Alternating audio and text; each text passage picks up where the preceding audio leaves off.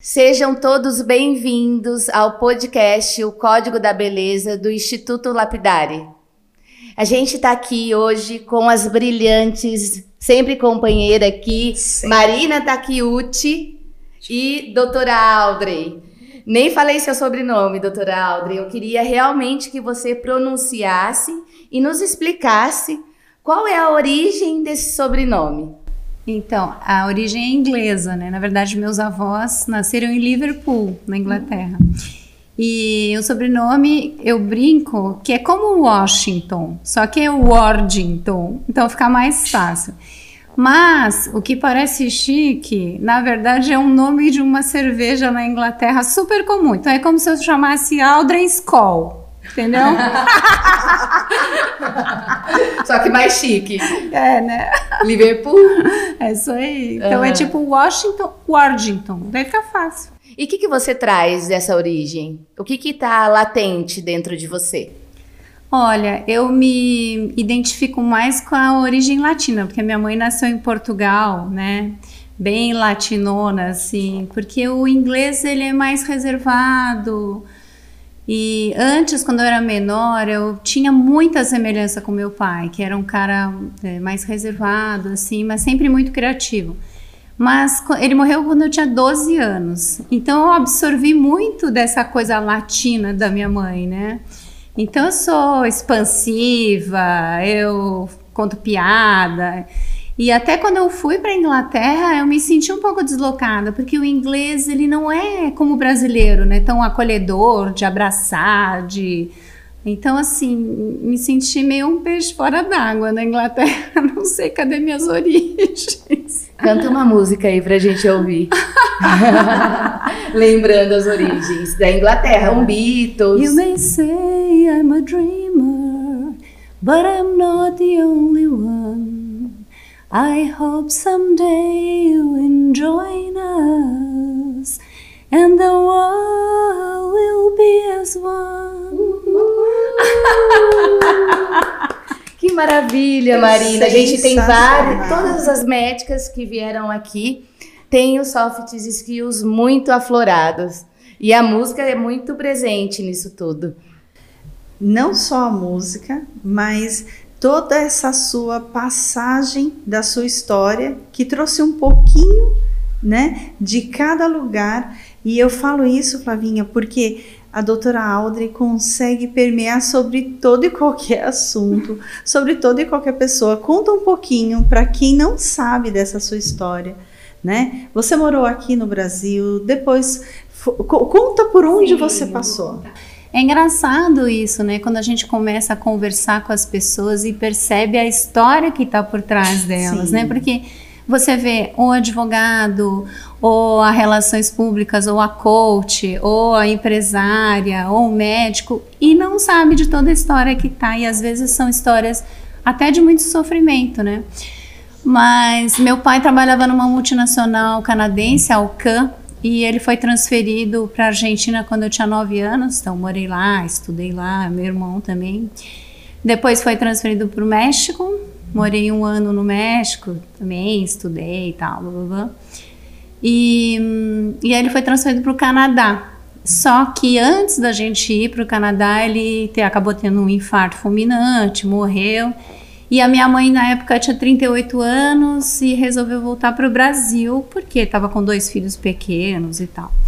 Então foi isso, assim, essa ida para outros pa países, planetas. Planetas. Olha os ETs, os ETs. Daqui a pouco desce um ET aqui. Uh. uh. Momento ET. Top. Mas daí essa ida, né, tão pequena, é, eu acho que ela amplia essa questão de você aprender a se adaptar. Uhum. Porque eu tive que aprender rápido toda a história e toda a geografia da Argentina, né? Porque senão eu não ia conseguir acompanhar meus colegas. Depois fui para o México de novo, toda a história, geografia, não é. Blá, blá.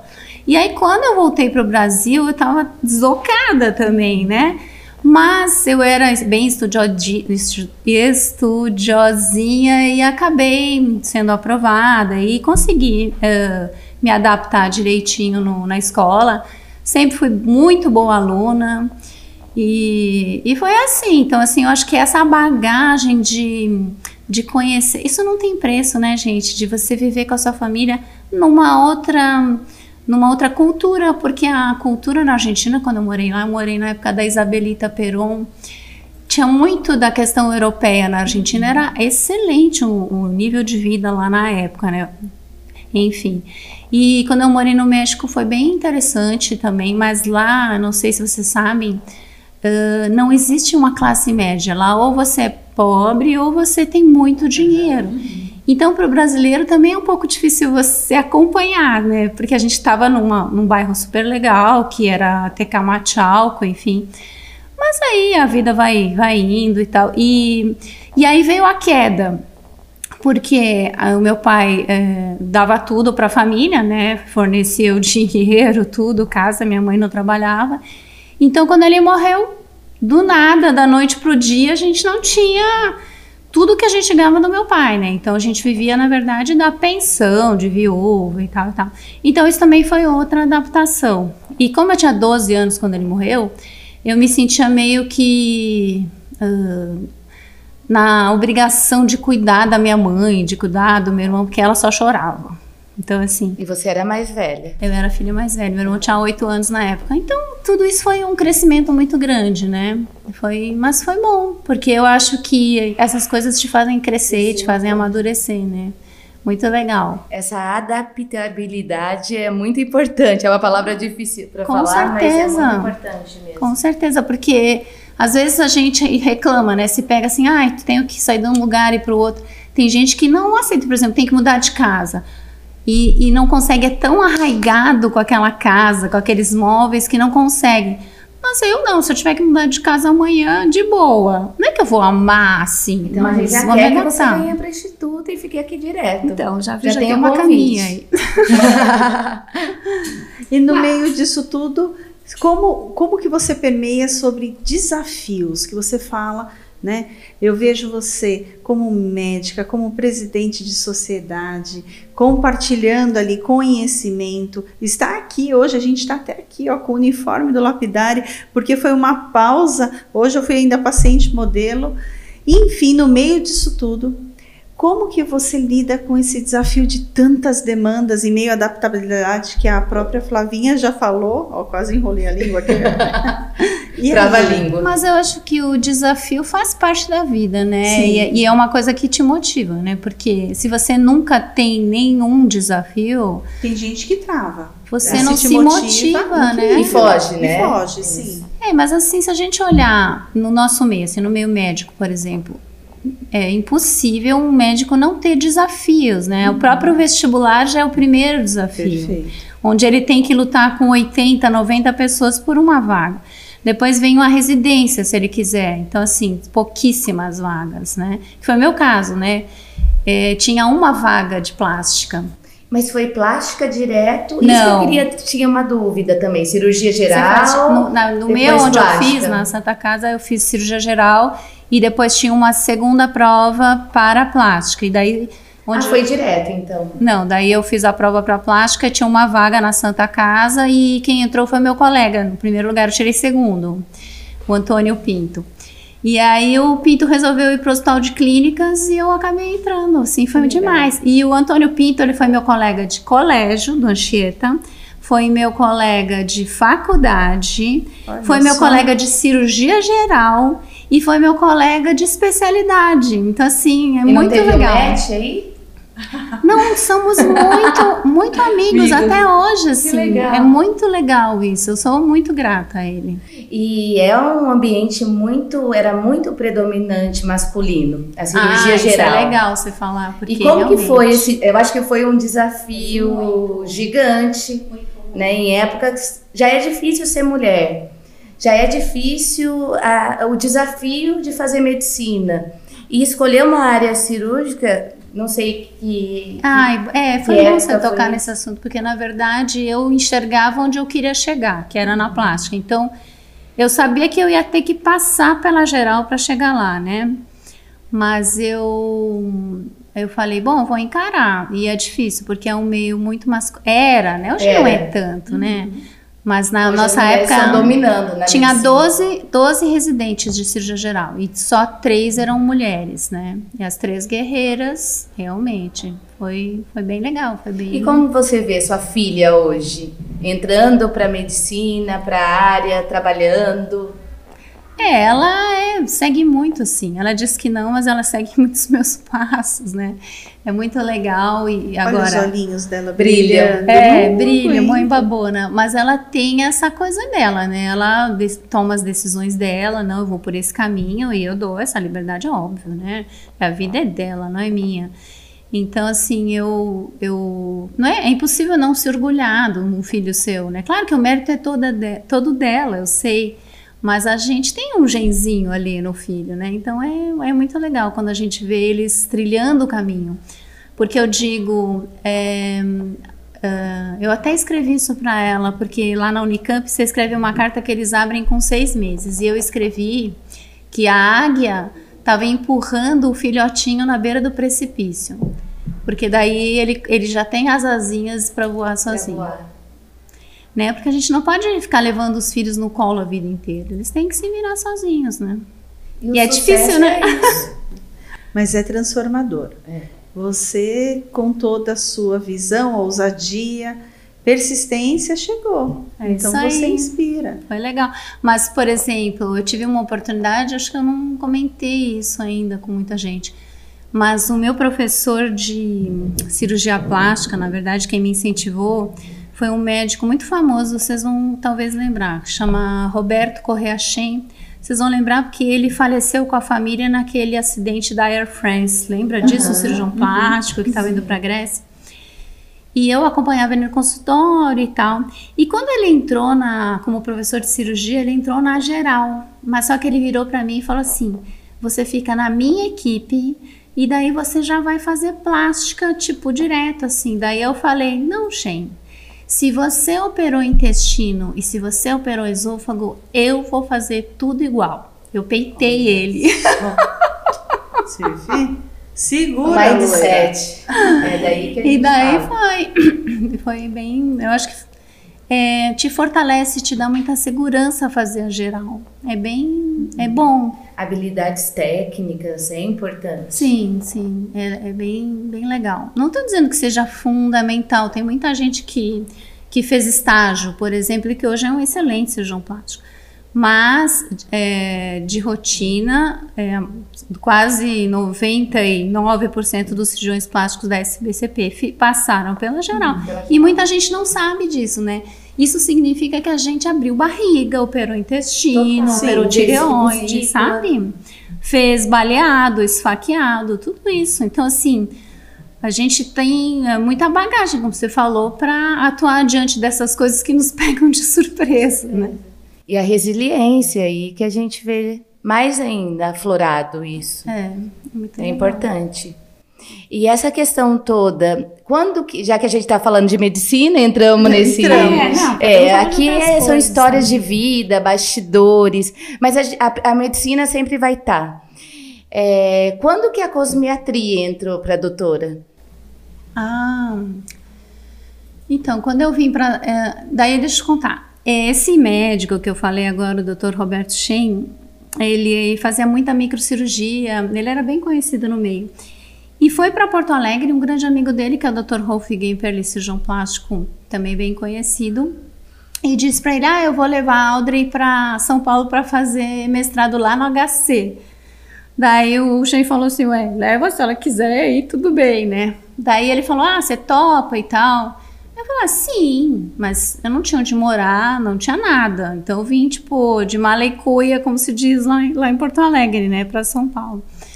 E aquilo realmente foi um meu primeiro desafio, sim. Não, não foi o primeiro, na verdade, primeiro foi morar sozinha, que eu morei quando eu estava na residência, eu fui morar sozinha numa kitnet, enfim. Mas quando eu vim para São Paulo, eu falei, e agora, né? Tive que me virar mesmo, né? Então foi, foi muito legal, foi um grande aprendizado. É, fiquei lá no HC três anos e aí eu comecei a, a fazer um ambulatório que tratava os pacientes queimados, só que tentando melhorar a estética deles, com o Dr. Carlos Fontana e a Marisa Herson. E depois que eles saíram, sabe quem que assumiu esse ambulatório? O Maurício de Maio. Nossa. Então a gente é da Escola. mesma época. O Maurício é um ano abaixo de mim. Então, assim, eu ia, eu ia estudar na casa do Maurício. A gente.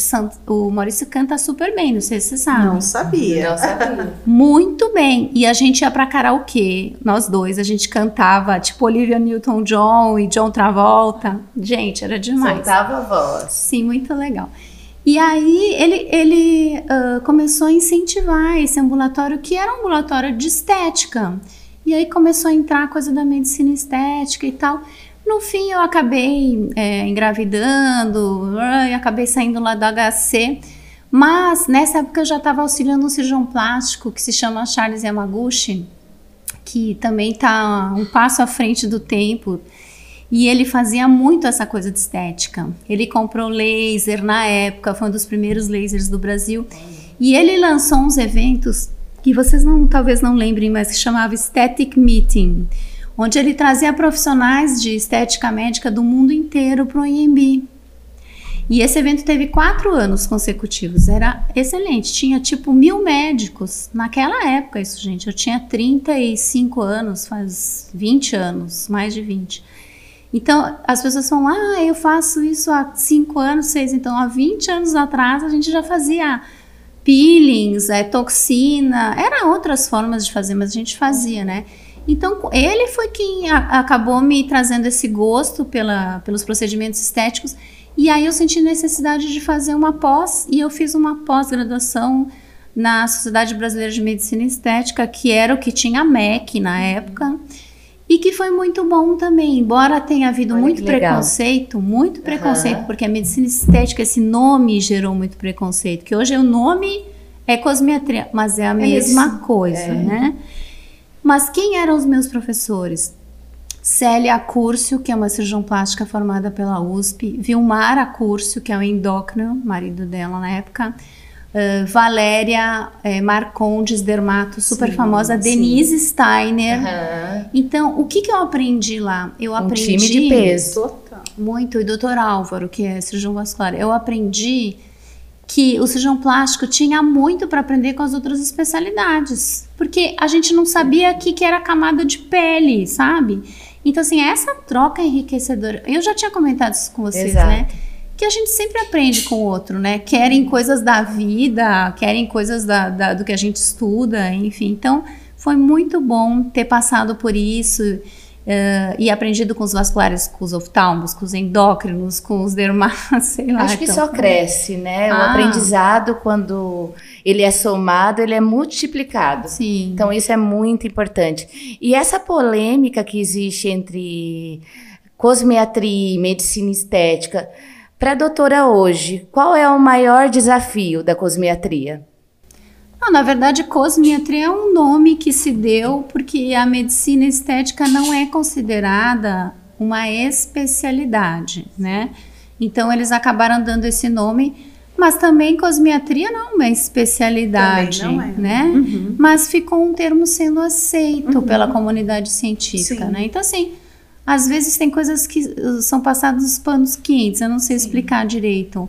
Mas o que a gente aprendia naquela época e o que a gente aprende hoje é basicamente a mesma coisa, cuidados com a pele, lasers e tecnologias injetáveis, era a mesma coisa que foi evoluindo, né, gente? E eu posso polemizar aqui? Deve. Ah, é?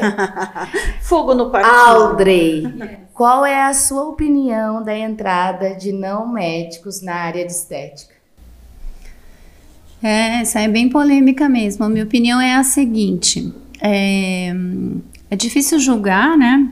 Na verdade, a gente começou isso há muitos anos atrás, como eu estou te contando, há mais de 20 anos atrás, e os que mais fazem, que não são médicos, fazem há cinco no máximo, né?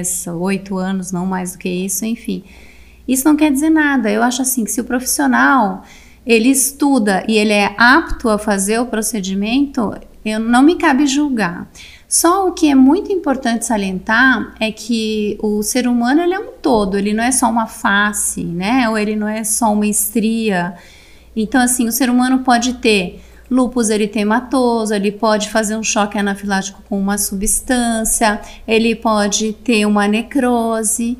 E eu pergunto se esse profissional é capaz de, por exemplo, pegar um acesso venoso quando o, o paciente está passando mal. Né? Eu te disse, como eu sou cirurgiã geral e eu trabalhei oito anos em emergência médica, eu pego um acesso, eu sei tratar um choque anafilático, se o paciente tiver, como eu já tive um ataque cardíaco, ou se ele tiver uma necrose, eu sei desbridar e rodar um retalho para cobrir aquele defeito. Então, assim, o meu questionamento é esse, porque eu já vi entrevistas de profissionais, por exemplo, de outra área da biomedicina.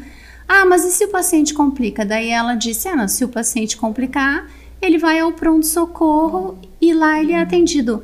Ué, mas quem que vai atender esse paciente no pronto-socorro? É o, o médico, é o profissional médico. Então, assim, é só isso que eu acho que tem que ficar bem pontuado. Se o profissional que atende, ele está apto a tratar é, tudo que pode acontecer. Né? Na mesma é, tudo proporção, que pode acontecer.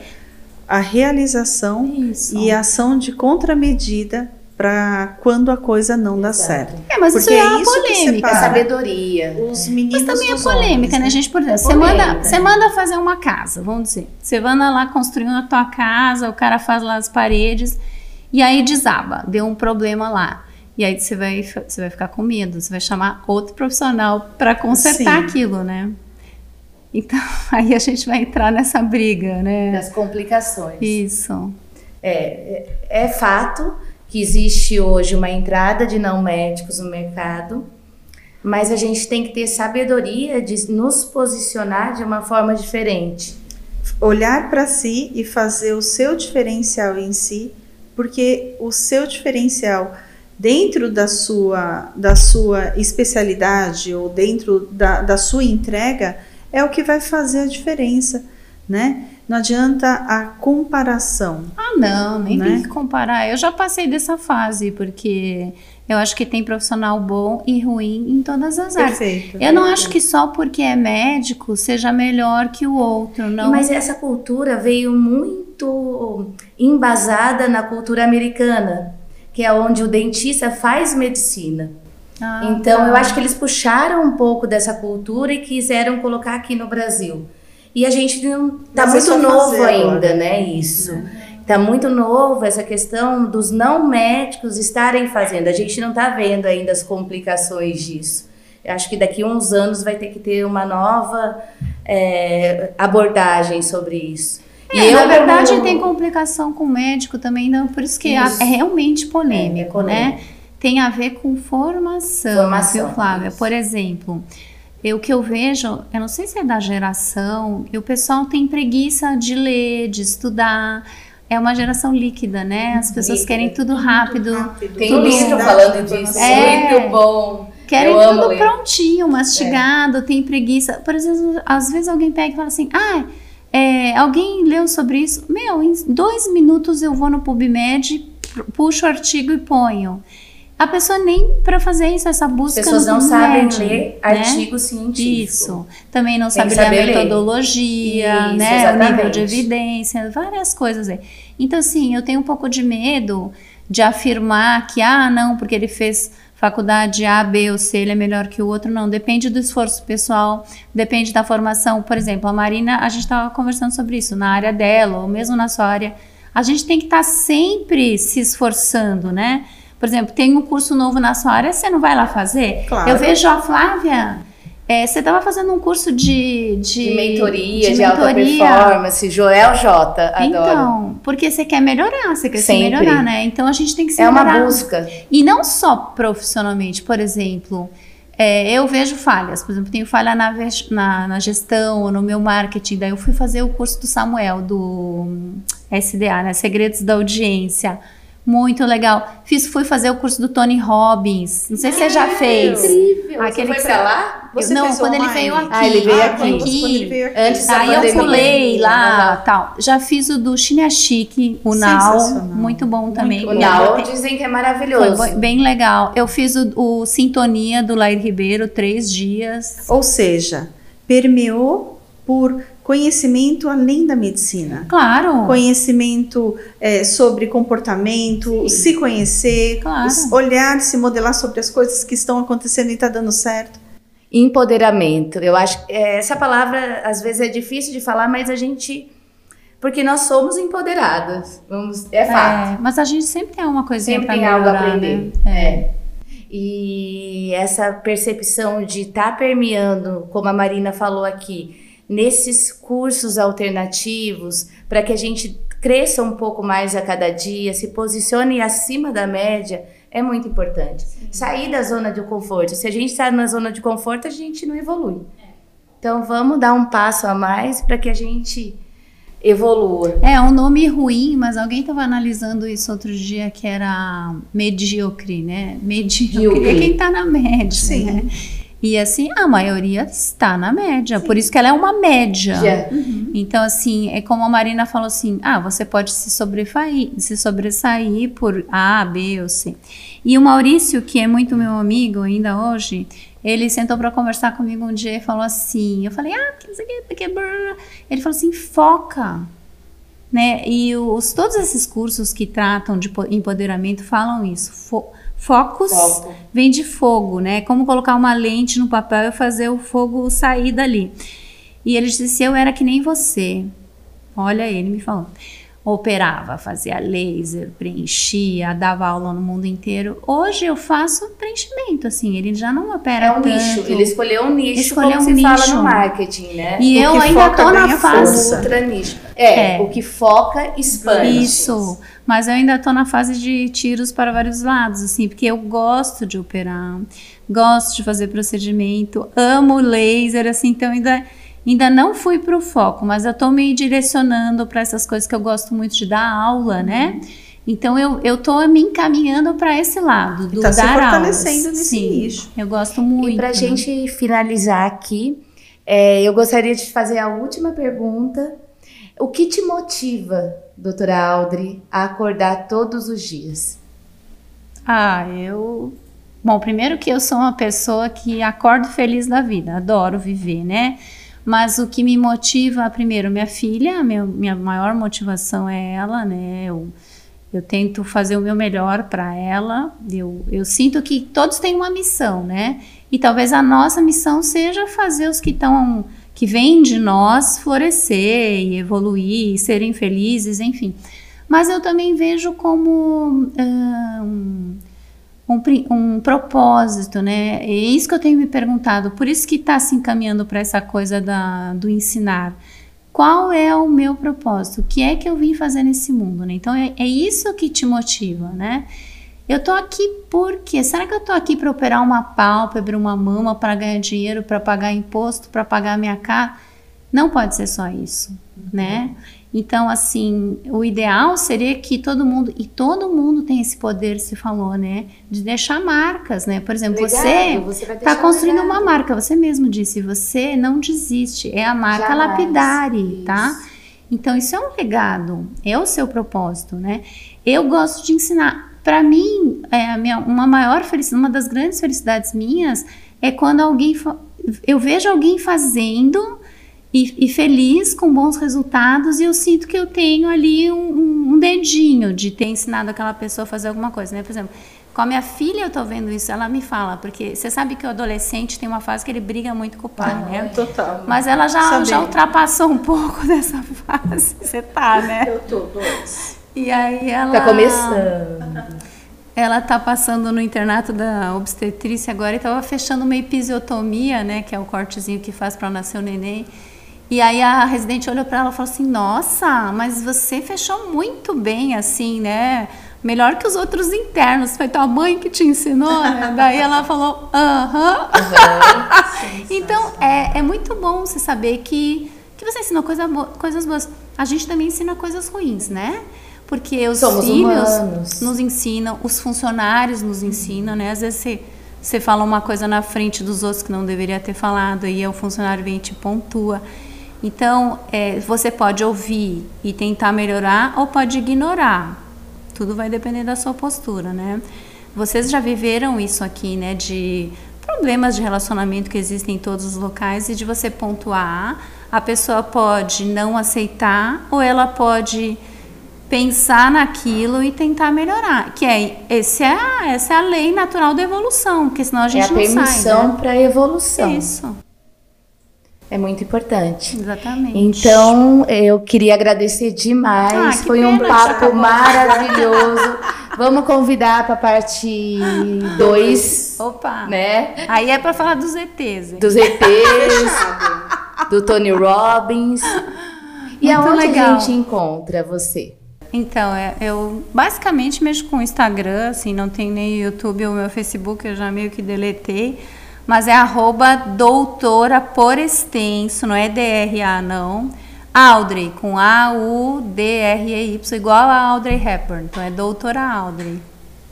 Fechado. Maravilhosa. Obrigada, Marina. Imagina, eu Sempre que muito agradeço, bom. muito bom tá Eu que aqui. agradeço incrível. vocês, foi Só ótimo. histórias maravilhosas que fazem. A gente aprende muito aqui. Eu me coloco como uma eterna aprendiz.